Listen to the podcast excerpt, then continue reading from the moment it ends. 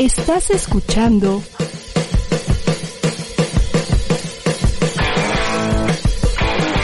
ADR. Seguimos activando tus sentidos.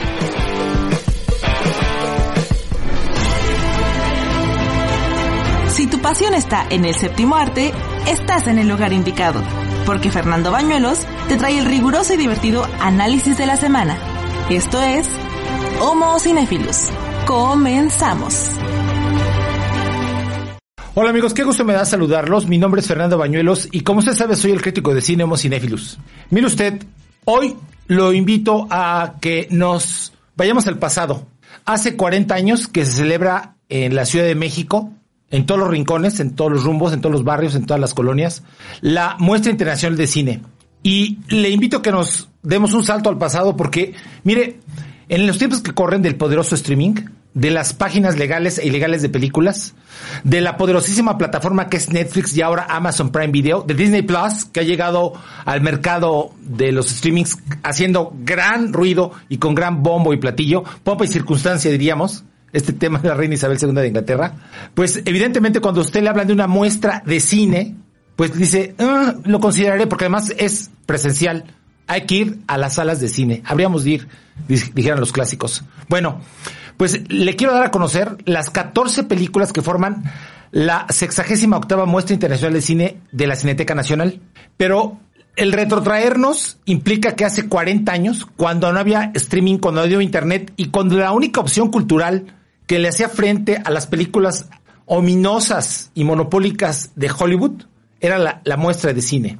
El foro, que era experimental, el foro de la Cineteca, y la muestra internacional de cine, que era como el respiro. Ah, Decíamos, es el banquete fílmico, finalmente llega, y era como nuestro, pues nuestra maestría, nuestro doctorado, nuestro propedéutico, y para muchos era nuestra licenciatura, y para otros era como el inicio de ver un cine, un atisbo, un glimpse de dos semanas de películas absolutamente alternativas. Pero le traemos la de 8. Se dieron a conocer las 14 películas y entonces nosotros queremos compartirlas con usted porque no deja de ser interesante, vigoroso y es una propuesta más. Mire usted, se va a llevar al cabo de del 13 al 30 de noviembre y vas- va- hay cines en el norte de la zona metropolitana, al sur, obviously, y por supuesto, bueno, al este y al oeste. En los cuatro puntos cardinales hay una sala de cine donde usted puede contemplar las 14 películas. El otro asunto es que son directores muy consagrados. Quizá lo que estamos premiando es, digamos que es la selección. La importancia de que hay una selección de películas que alguien inteligentemente ha hecho, que son películas premiadas en los festivales de cine internacionales, o películas que tienen premios como las Palmas Film Festival, pero que son películas que tienen una gran trascendencia y sobre todo, pues lo van a poner al día. ¿Qué nos hará regresar al cine? Las medidas de seguridad. Ah, por cierto, la vacuna de Pfizer, que ya anunciaron que tiene el 90% de posibilidades de triunfar sobre el coronavirus, sobre el SARS-CoV-2 y sobre esta maldita pandemia que ha detenido brutalmente nuestra forma de vida. La naturaleza siempre gana. Pero en fin, es un salto al pasado. Le digo porque hace 40 años, bueno, prácticamente en lo que se llama la sociología del cine, el asunto ha evolucionado.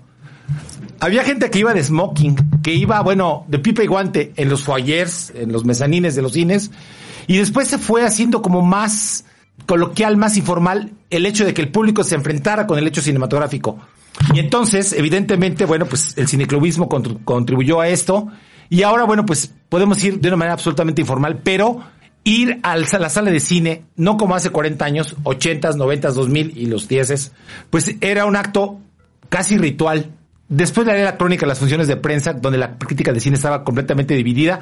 Y de un lado nos sentábamos los que estábamos a favor de Ayala Blanco y del otro estaban al, al- a favor de Emilio García Riera, del chino García Tsao y de Tomás Pérez Turrent. Pero bueno, ese momento sismático se ha dispersado porque ahora hay 50 mil críticos de cine y hay muchísimas plataformas. Y usted, bueno, le agradecemos su preferencia. Mire, Eubasi, señor, gusto saludarlo, dice, muy buenas tardes, señor Bañuelos, saludos, saludos. Y también está Julieta Alessandri, Fernando Bañuelos, saludos y éxitos siempre. Muchas gracias, mi queridísima Julieta Alessandri.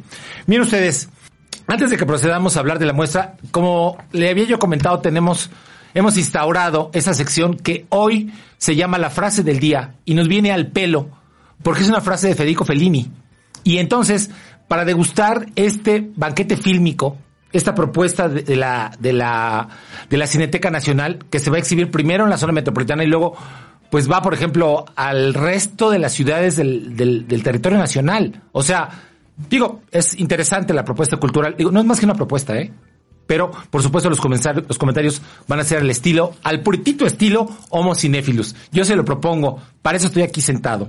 Mire, como le decía, en la gustada sección, que es bien católica, aparece cada que Dios quiere, tenemos la, la sección de la frase del día y dice, dice Federico Fellini, un buen vino es como una buena película. Durante un, dura un instante y te deja en la boca un sabor a gloria. Es nuevo en cada sorbo y como ocurre con las películas, nace y renace en cada saboreador. Qué frase tan maravillosa.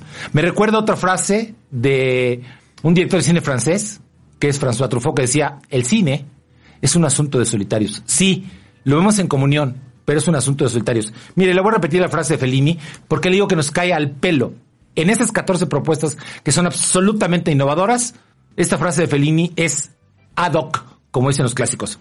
Un buen vino es como una buena película. Dura un instante y te deja en la boca un sabor a gloria, el famosísimo bouquet.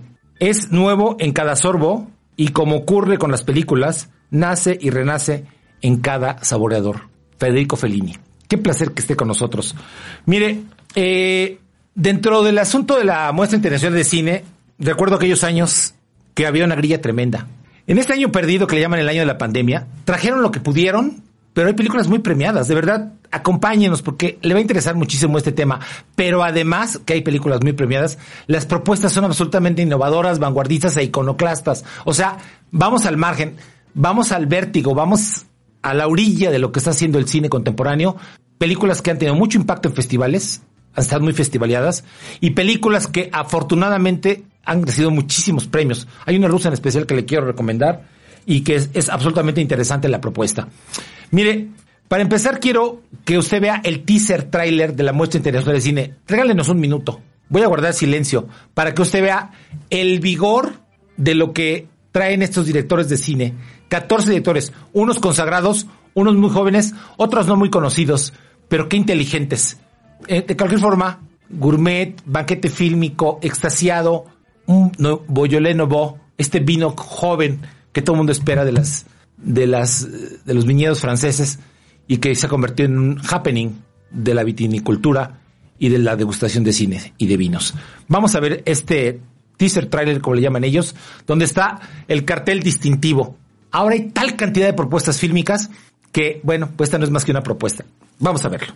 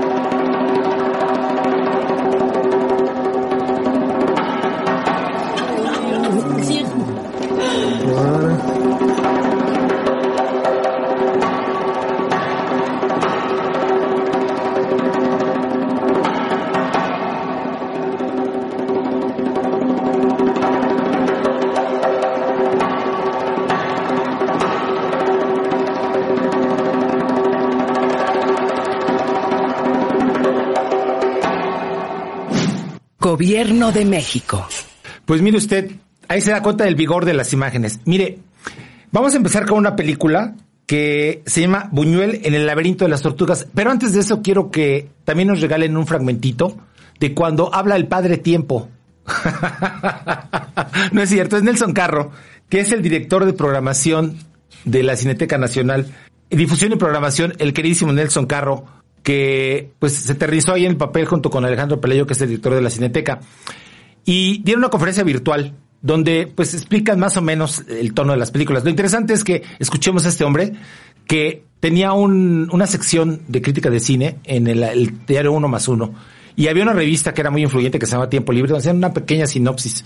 Y créanme que entre Ayala Blanco, el ABC de Ayala Blanco, Emilio García Herrera también, todos, evidentemente, nos formamos.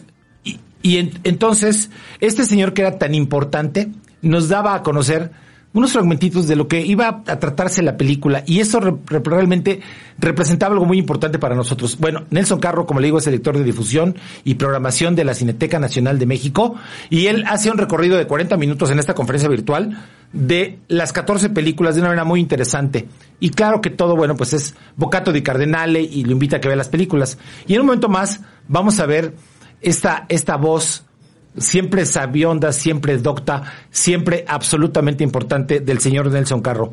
Ustedes me dicen, bueno, miren ustedes, después de que escuchemos a Nelson Carro, vamos a escuchar, vamos a ver un fragmentito de una película muy interesante que se llama Buñuel en el laberinto de las tortugas. Mire, lo interesante de esto es que después de, de las dos películas que prácticamente impactaron en el mundo a partir de la propuesta surrealista de Salvador Dalí y de Luz Buñuel, que fueron La Edad de Oro y sobre todo El Perro Andaluz, ambas que conmocionaron al mundo desde la propuesta surrealista. Eh, Buñuel se decantó por hacer una película que se llama Las Zurdas o Tierra sin Pan, que es un documental en Extremadura. Alguien se sacó de los realistas un premio de la lotería y con eso filmaron la película. La película se ha vuelto trascendental, se ha vuelto importantísima. Y pues como todo lo de Buñuel, siempre estamos regresando a esta propuesta del surrealismo que tiene, pues, es un banco que tiene tres patas. La interpretación de los sueños, la represión sexual y, por supuesto, el anticlericalismo. La escritura automática, el dada, en fin, un, un asunto importantísimo. Y aún estaba en colaboración, que siempre tiene, evidentemente, pues una, un recuerdo y siempre los cineastas, los cinéfilos y por supuesto el gran público está regresando siempre a la obra de Luis Buñuel. Entonces, mire, le propongo algo, vamos a, vamos a hacer una pausa comercial y regresamos para seguir comentando la sexagésima octava Muestra Internacional de Cine, las palabras de Nelson Carro y las 14 películas que tengo que comentarle, que evidentemente el programa va a ser absolutamente estaciante. Acompáñenos de regreso, por favor.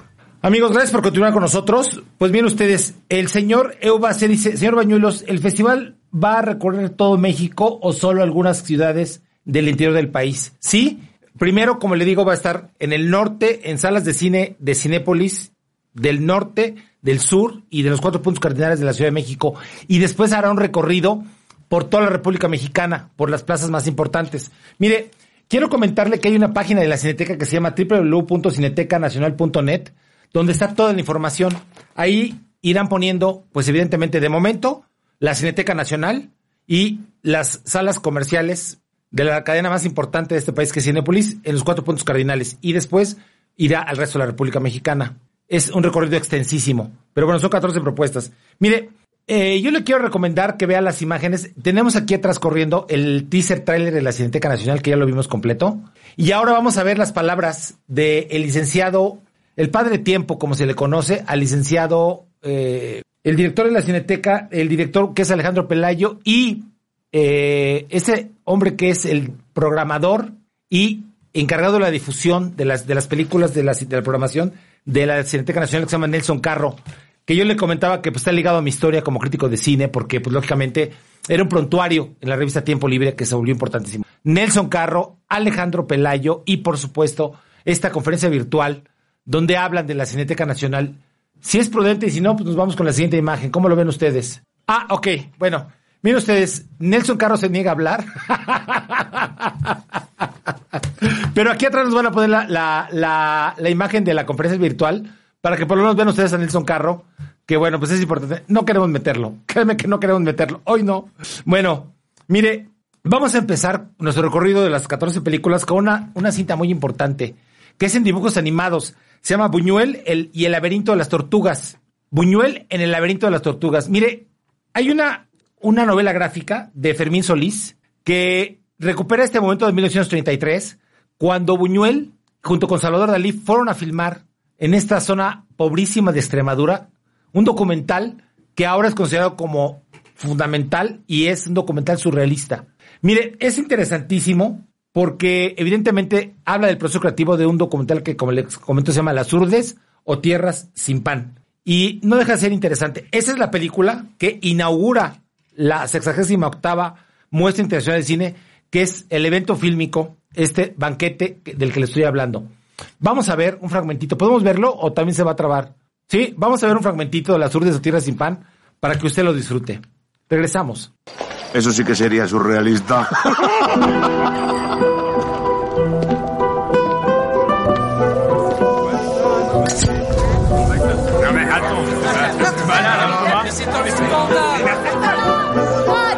Je vous assure, votre sainteté, que Louise Buñuel ne mettra plus en scène à Paris. Vous avez un appel d'Espagne. Luis, soy yo, Ramón. ¿Que me ha tocado la lotería? Las urdes. Unas 8.000 personas en 52 pueblos.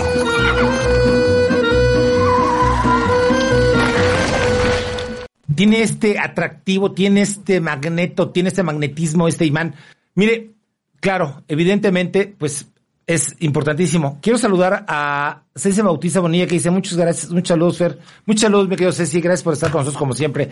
Mire, todo regresa a Buñuel, todo es importante este trabajo, ¿cómo se antoja? En dibujos animados. Les recuerdo, la edad de oro, el perro andaluz, primero el perro andaluz y después la edad de oro que conmovieron de su propuesta surrealista al mundo del cine y entonces hicieron este documental. Y la novela gráfica de Fermín Solís y la película de Salvador Simó recuperan este proceso creativo. Qué interesante. Bueno, la siguiente película es un clásico restaurado de 1962, dirigido por un hombre que a los 90 años sigue filmando y que es uno de mis grandes maestros en la filmografía del mundo, que es Jean-Luc Godard. El mismo de Abu Soful de Hasta el último aliento, el, mismo de que ahora hace ensayos filmados como el libro de las imágenes, el libro O Notre Musique, que es este genio del cine que es Jean-Luc Godard. La película se llama Vivir su vida. Vivre sa vie, film en deux tableaux. Mire, Ana Karina hace un papel impresionante y lo que hace Godard en esta época es hacer un, un, filme casi documental sobre los cafés, sobre el mundo intelectual de, de, París, pero además esta mujer que es un poco una interpretación muy libre de la novela Naná. Es interesantísimo la película, está restaurada y para los amantes los de Hueso Colorado, los acérrimos amantes de Jean-Luc Godard, esta es una obra clásica y para verla en pantalla grande, infaltable Godard. Y la película se llama Vivir su vida.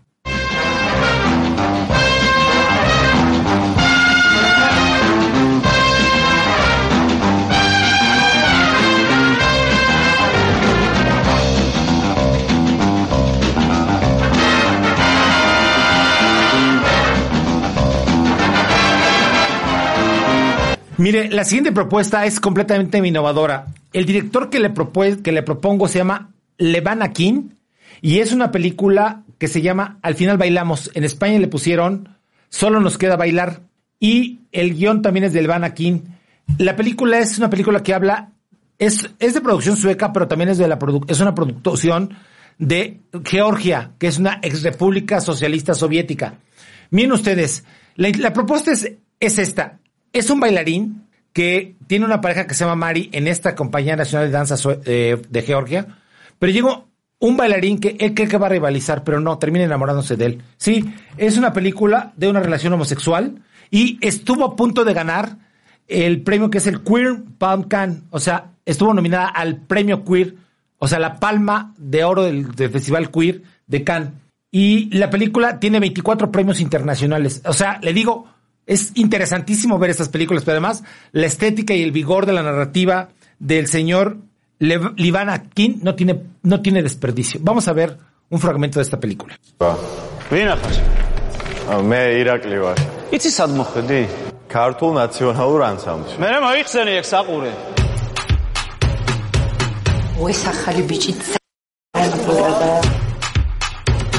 ანუ ჩემზე უკეთესად საკვავს, ხო? ბიჭო, არ არის ეს საქმე შენთვის, რატო ვერ გაიგე კაცო შენ რა? შენი ძმა ახლახანს მოვიდა. ხო, აღარა ვიცი, მადლობა სიახ. Es una cinta de lo más vanguardista, de lo más absolutamente perturbadora, porque además recuperaron las imágenes de una de las heroínas de la Edad Media francés, que mire, es de lo más famosa, de lo más recurrida, de lo más socorrida, que es Juana de Arco, Jean de Arc. Mire, la verdad es que hay que revisar el pasado para entender el presente. En este caso, el director se llama Bruno Dumont, que nos ha dado unas películas, bueno, así o más perturbadoras. Y es uno de los directores habitués de la, de la muestra de cine. Eh, en este caso, eh, hablan de, es la segunda parte, es la continuación de una película que se llama Jan, Janet, la infancia de Juana de Arco. Ahorita solamente se llama Juana de Arco o Jean, Jen. Mire, la verdad es que la película es interesantísima. Claro, usted sabe el sitio de Orleans, la dama de Orleans, los juicios en contra de esta mujer, pero la propuesta es completamente innovadora, porque este director es completamente iconoclasta e irreverente y no se tienta el corazón. Hay una película sobre él sobre Satán, híjole, qué cosa tan tremenda. De verdad, es un gran director Bruno Dumont. Vamos a ver un fragmento de Juana de Arco o Jean. Et tous les jours, des blessés, des malades et des abandonnés. Ce jour, nos charités sont vaines. La guerre est la plus forte à faire la souffrance. Il est là, il est là comme au premier jour, éternellement. Il est là parmi nous, autant qu'au premier jour. Alors, Madame Gervaise, qui faut-il donc sauver? Comment faut-il sauver? Es el siglo XV francés, o sea, la media edad media, la, y evidentemente la película gana un premio, una mención, en una sección de Cannes que se llama A certain regard, una cierta mirada. De verdad, es importante. Bueno, la siguiente, otra propuesta absolutamente inteligente, mire, se llama Cicatrices. Es una película que está dirigida por un señor que se llama Miroslav Terzik. Es su segunda película y se llama Sarovi, eh, Sabovi en, en, en su país. Es una cinta que es de Serbia, de Eslovenia, de Croacia y de Bosnia y Herzegovina. ¿De qué va la película? Mire, es una mujer a la que le consideran esquizofrénica loca porque ella le dicen que su bebé murió, pero ella sabe en su fuero interno, en sus entrañas, en su vientre, en su matriz, que su bebé fue robado. Y 18 años después empieza lo bueno de esta película. Mire, créame, en esta sociedad que fue partida por una guerra fratricida, por un pogrom, esta cinta cobra un sentido impresionante. Tampoco nos es muy lejana la realidad, ¿eh? Le digo, la película se llama Cicatrices, Sabovi, y tenemos un fragmento de esta película que forma parte de la 68 octava muestra internacional de cine. Mi smo pre 18 godina dobili.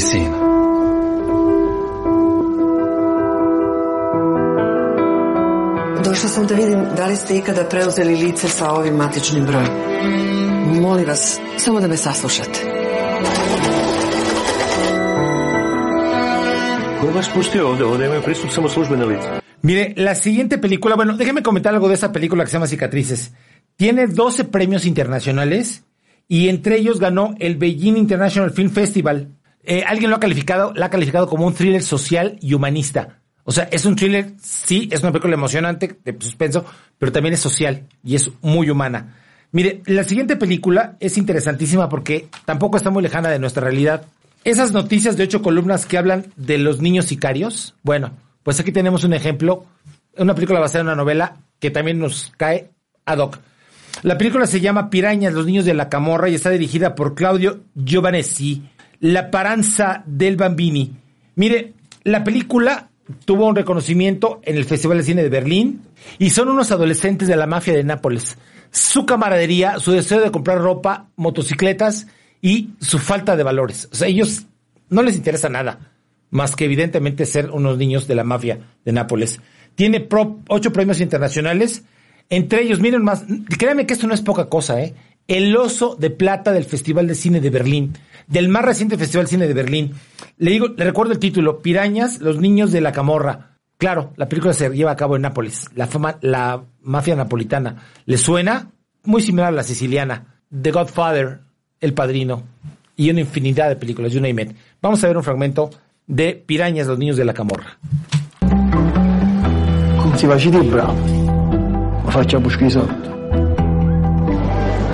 A casa stasera, bravo. Ma che le, le torno selvagge, eh? Su scemi e me, ti lascio.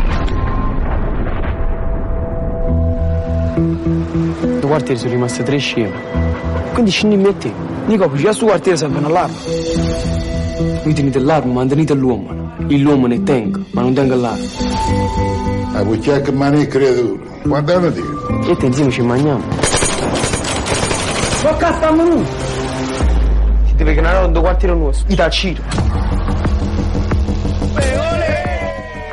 Mire, eh, la siguiente película es una película alemana y en- entramos al asunto femenino y feminista en el proceso creativo del cine.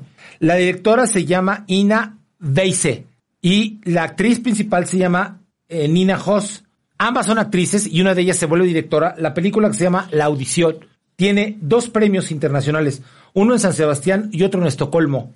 Mire, la verdad es que esta es una maestra de violín que encuentra un niño que tiene un gran talento para, el- para las cuerdas y entonces ella se obsesiona, descuida a su esposo, descuida a su hijo y se involucra brutalmente con este niño al grado que el final de la película es absolutamente imprevisto y trágico. Le recuerdo, es una película con una sensibilidad femenina. La mujer se llama Ina Weiss, la directora, y la actriz se llama Nina Hoss. Mire, la verdad, la película no tiene, no tiene más que el deseo de que usted la aprecie y hasta dónde llegan estos extremos. De un programa de una guerra fratricida, la película anterior, ahora vamos con esta que le digo que se llama La Audición. No es un tema nuevo, pero lo nuevo, lo vanguardista, es la forma en la que lo aborda esta directora que se llama Ina Weise y cómo trabaja a su, a su actriz icónica que es Nina Hoss. Ya han hecho varias películas juntas, por lo menos dos. Y vamos a ver un fragmento de esta película porque es importantísimo. Gracias por estar con nosotros. Stell dich mal locker hin. Mama, ich möchte einen Hund haben. Hast schon einen. Dein Hund ist die Geige. Jonas, komm doch mal her. Willst du Alexander nicht mal begleiten? Jonas, konzentrier dich bitte. Komm, nochmal. Ich will nicht mehr. Bitte nimm die Geige und spiel weiter. Ich lasse mich in Ruhe, ich will nicht mehr! Ana, essaie de faire attention. Mire, la siguiente película que le voy a comentar. Bueno, déjeme antes saludar a, mi queridísimo Jimmy Gons, que es fan destacado de este programa. Dice: Saludos, Homo Cinéfilos y Homo Cinéfilos fans. Dice: Antes mayor, mayormente veíamos solo cine mexicano y gringo. Hoy tenemos la oportunidad de ver casi al momento en que el Homo Cinéfilos nos recomienda buen cine de cualquier parte del mundo. El mundo sigue evolucionando, algunas cosas para bien, otras para mal. Disfrutemos la experiencia de vivir. Muy filosófico Jimmy Gons y gracias por siempre con sus comentarios tan inteligentes, por hacer un recorrido por toda la programación de ADR y por supuesto por distinguirnos con su presencia en este programa, mi queridísimo Jimmy Gons. Bueno, eh, mire, la siguiente película es un asunto experimental, pero también forma parte del parto de los montes feministas. La directora se llama Rita Acevedo Gómez y ella ganó un premio en el festival que se llama Las Palmas Film Festival y es una narrativa experimental. Otra vez nos vamos a la Edad Media, al norte de Italia, donde una mujer llega al castillo donde habita con su esposo, que se llama Lord von Kelten, y entonces ahí se queda encerrada 11 años, ¿no? Y entonces esta película experimental, hierática, reflexiva, nos da un gran, una gran lección en torno a la forma de vida y al sentido existencialista de vivir. La estética que propone esta directora portuguesa, Rita Acevedo Gómez, es impresionante. De verdad, mire, híjole, es una edad media que no habíamos visto antes en el cine. Pero además la propuesta experimental, narrativa, pero además la propuesta existencial. Vamos a ver un fragmentito de la portuguesa, a portugués.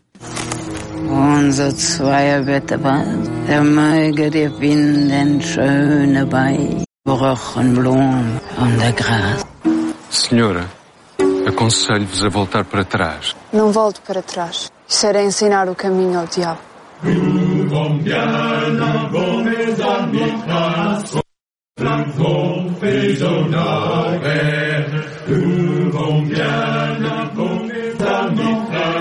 Bueno, esa es la portuguesa, a portuguesa de Rita Acevedo. Mire, la siguiente película, todas ellas son muy jóvenes, ¿eh? La siguiente película es también de un director ruso muy joven que se llama Kantemir Balagov. Es su segunda película. Le voy, a, le dar solamente los datos porque la película tiene 27 premios internacionales. Eh, también participó en la sección de Cannes que se llama Una cierta mirada y tiene dos premios importantísimos. Entre ellos, al mejor director de esta, de esta sección que se llama Acertera Gagag. Se llama Ben Paul, Una gran mujer. O Dira. Mire, esta ya se la habíamos recomendado cuando hablamos del Festival de Cine de Venecia. También estuvo en Venecia. La película es impresionante. Mire, eh, resulta que esta cinta se lleva al cabo, se desarrolla la trama en 1945, una vez que termina la Segunda Guerra Mundial en Leningrado, hoy San Petersburgo. Porque claro, los tiempos neoliberales del capitalismo bárbaro impuesto por Boris, Boris, Boris Yeltsin, como dice mi hermana, pues evidentemente acabaron con este mito de, Lenin, la ciudad dedicada a Leningrado, a Lenin. No, ahora es nuevamente San, Petersburgo. Lo interesante de esto es que son dos mujeres que tienen que sobrevivir la destrucción completa de una ciudad después del sitio de los nazis y el triunfo del de el ejército soviético. Pero las connotaciones de cómo sobreviven es lo que hacen que esta película sea casi una obra maestra. Se llama Ben Paul o Una gran mujer. De verdad, mire, la estética y la...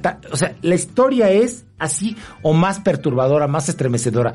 Vamos a ver un fragmentito de esta película que, le digo, tiene la friolera de 27 premios internacionales. Esta es la película a ver en la muestra de cine. Собачка, собачка. Точно. Какая собака? Ну, ну? Что не видел собачку? Ну, как она делает? Где он тут мог видеть собаку? Всех пожрали.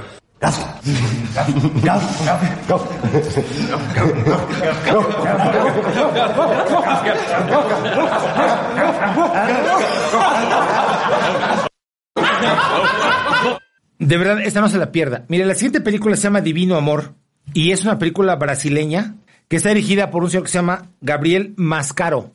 ¿Y de qué va esta película? Mire, es una, una mujer que se dedica a dar consejos sobre a otras parejas que no se divorcien. Pero ella termina también entrando en una crisis matrimonial brutal. En, realidad la película reflexiona en torno a las sectas religiosas.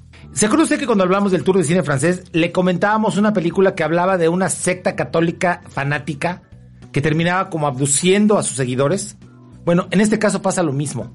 O sea, los extremismos, los fanatismos de la religión y cómo es que se retratan en una sociedad como esta que es absolutamente en crisis. O sea, la crisis emocional, la crisis económica, la crisis existencial, el caos absoluto y una mujer que pues da consejos y termina involucrada en la problemática. Se llama Divino Amor. De verdad, qué gran propuesta humanística, humanista y crítica de este señor que se llama Gabriel Mascaro. Vamos a ver un fragmentito. do país não era mais o carnaval. Era festa do amor supremo. A grande espera pela volta do Messias. Após cinco anos de casados, é requerido o processo de abertura do divórcio consensual, mas assumindo o compromisso de se reconciliar. Mire, la siguiente película se llama Gloria Mundi. Es una película de un señor que se llama Roberto Guédiguian. Es una película francesa, pero lo interesante de esto es que la película se lleva al cabo en Marsella, se desarrolla en Marsella y todo tiene que ver con el festejo de un niño. Y este simple pretexto es el motivo para que este director reflexione en torno a la marginación social, a la falta de oportunidades laborales, a la crisis económica y a cómo todo se convierte en un asunto bastante doloroso para la clase trabajadora. De verdad, esta película no es fácil, y menos en este momento que estamos viviendo en México y en este momento de pandemia, de crisis, en fin, mire, esta es para la catarsis directa. Le repito el título, se llama Gloria Mundi. La sensibilidad con la que Robert, eh, con la que Robert Guédiguian aborda este asunto es absolutamente conmovedora y estremecedora. Pero no es para todos los estómagos, ni para todos los vientres, ni para todas las psiques. De verdad, qué película tan compleja. Es una película también premiada internacionalmente y que participó en Cannes. Le repito el nombre, se llama Gloria Mundi. Bueno, estamos viéndolo acá atrás en nuestras pantallas. La siguiente película es una película china. Se llama Hasta siempre, hijo mío, de Wang Xiaoshuai. ¿Y en qué consiste la magia de esta película? Es un matrimonio que pierde a un hijo. Para compensar esta pérdida, lo que hacen es adoptar a otro hijo, pero no logran, o sea, no logran realmente eh, lograr que, no logran que el dolor se convierta en un asunto del pasado, sino que viven permanentemente con esta laceración del alma por la pérdida del hijo. El asunto está en que en la película pasan 30 años. 30 años de la historia económica, política, ideológica y social y psicológica de la China contemporánea. 30 años. Le digo, la muerte del hijo es dolorosísima, pero el director, que se llama Shang Yoshou, evidentemente reflexiona en torno a todo esto. Bueno, la siguiente película, mire, la propuesta es absolutamente interesante. Es una película polaca. Se llama Pastor o Impostor. Voce Chalo se llama la película en polaco. Mire, es un joven que es un delincuente. Él hace catarsis en un grupo de autoayuda, en un grupo juvenil de autoayuda, de esos centros de recuperación. Y entonces lo mandan como carpintero a una, región lejana de, de Varsovia. Y entonces lo confunden y se convierte en el párroco del pueblo. Y lo interesante de esto es que realmente empieza a sacar a la gente de su, de su crisis, de sus problemas existenciales, de sus problemas religiosos, pero el asunto es sacar unos discursos muy raros. El pueblo mismo tiene una crisis, tiene un secreto que él tiene que, que, te- que termina descubriendo. Mire, la propuesta es enloquecedora. Se llama Pastor o Impostor. Está dirigida por un señor que se llama Jan Comasa. Daniel se llama el personaje protagónico. Esta es fuertísima. Mire, él tiene que se hace pasar por cura y hasta que llega la catarsis, hasta que llega el caos, el conflicto brutal, pero salen bien librados. Qué gran lección de del licenciado Jan Comasa, que es el realizador de esta película. Mire, quiero despedirme con una película de el director Ken Loach. Es el gran director inglés. La película se llama Lazos de Familia. En realidad se llama Sorry, We Missed You. Sorry, te extrañamos. Y la película habla de una familia que tiene una vagoneta y con esa vagoneta pretende salir de pobres y de la crisis.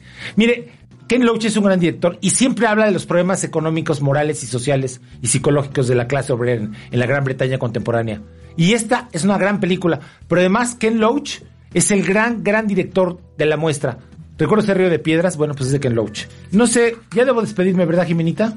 Creo que ya debo pasar a despedirme. Bueno, señores, mire, son 14 películas absolutamente importantes. Son 14 películas que son, pues, unas grandes propuestas. He tratado de ser lo más rápido, lo más objetivo y lo más contundente en torno a estas películas. Porque claro que tiene que ver con que es una revisión del cine contemporáneo y que hemos ido con directores jóvenes, iconoclastas y directores absolutamente consagrados. Ha sido para mí un placer estar con ustedes. Les pregunté que si ya debía despedir o qué onda, qué hago. Es que no me, pero no me escucharon. Volví a preguntar. Ha sido para mí un placer estar con ustedes.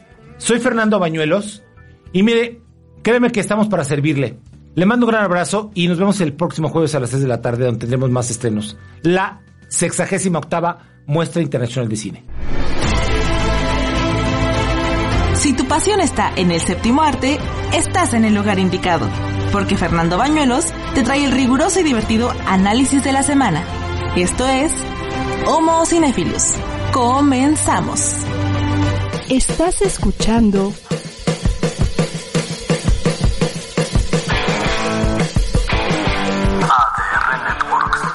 Seguimos activando tus sentidos.